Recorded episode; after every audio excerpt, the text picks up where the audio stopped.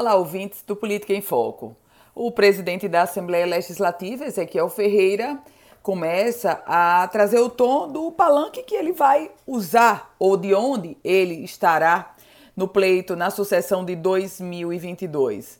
Deputado Ezequiel Ferreira, em recente entrevista à imprensa local, ele defendeu o nome de Rogério Marinho para o Senado Federal. E nesse contexto, se o presidente defende o nome de Rogério Marinho, ministro do Desenvolvimento Regional, para o Senado Federal, naturalmente Ezequiel Ferreira já está trazendo também a informação de que não vai estar no palanque da governadora Fátima Bezerra. Até porque, claro, Rogério Marinho não será o candidato ao Senado de Fátima Bezerra.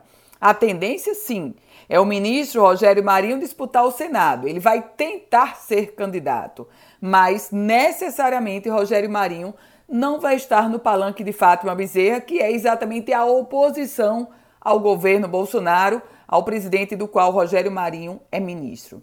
Nesse contexto, Ezequiel Ferreira, ainda fazendo referência a essa entrevista concedida por ele recentemente, ele traz algumas sinalizações sobre nomes que poderão disputar o governo do estado e também afirma que está confortável no PSDB. Essa última declaração, em que pese Ezequiel negue que vá deixar o PSDB, hoje há uma tendência sim dele deixar o ninho tucano, tucano e migrar para uma outra legenda. Mas cenário eleitoral, cenário político partidário, você sabe que muda e muda muito em 2022. Em que pese está bem próximo, pode ter várias mudanças até chegar lá.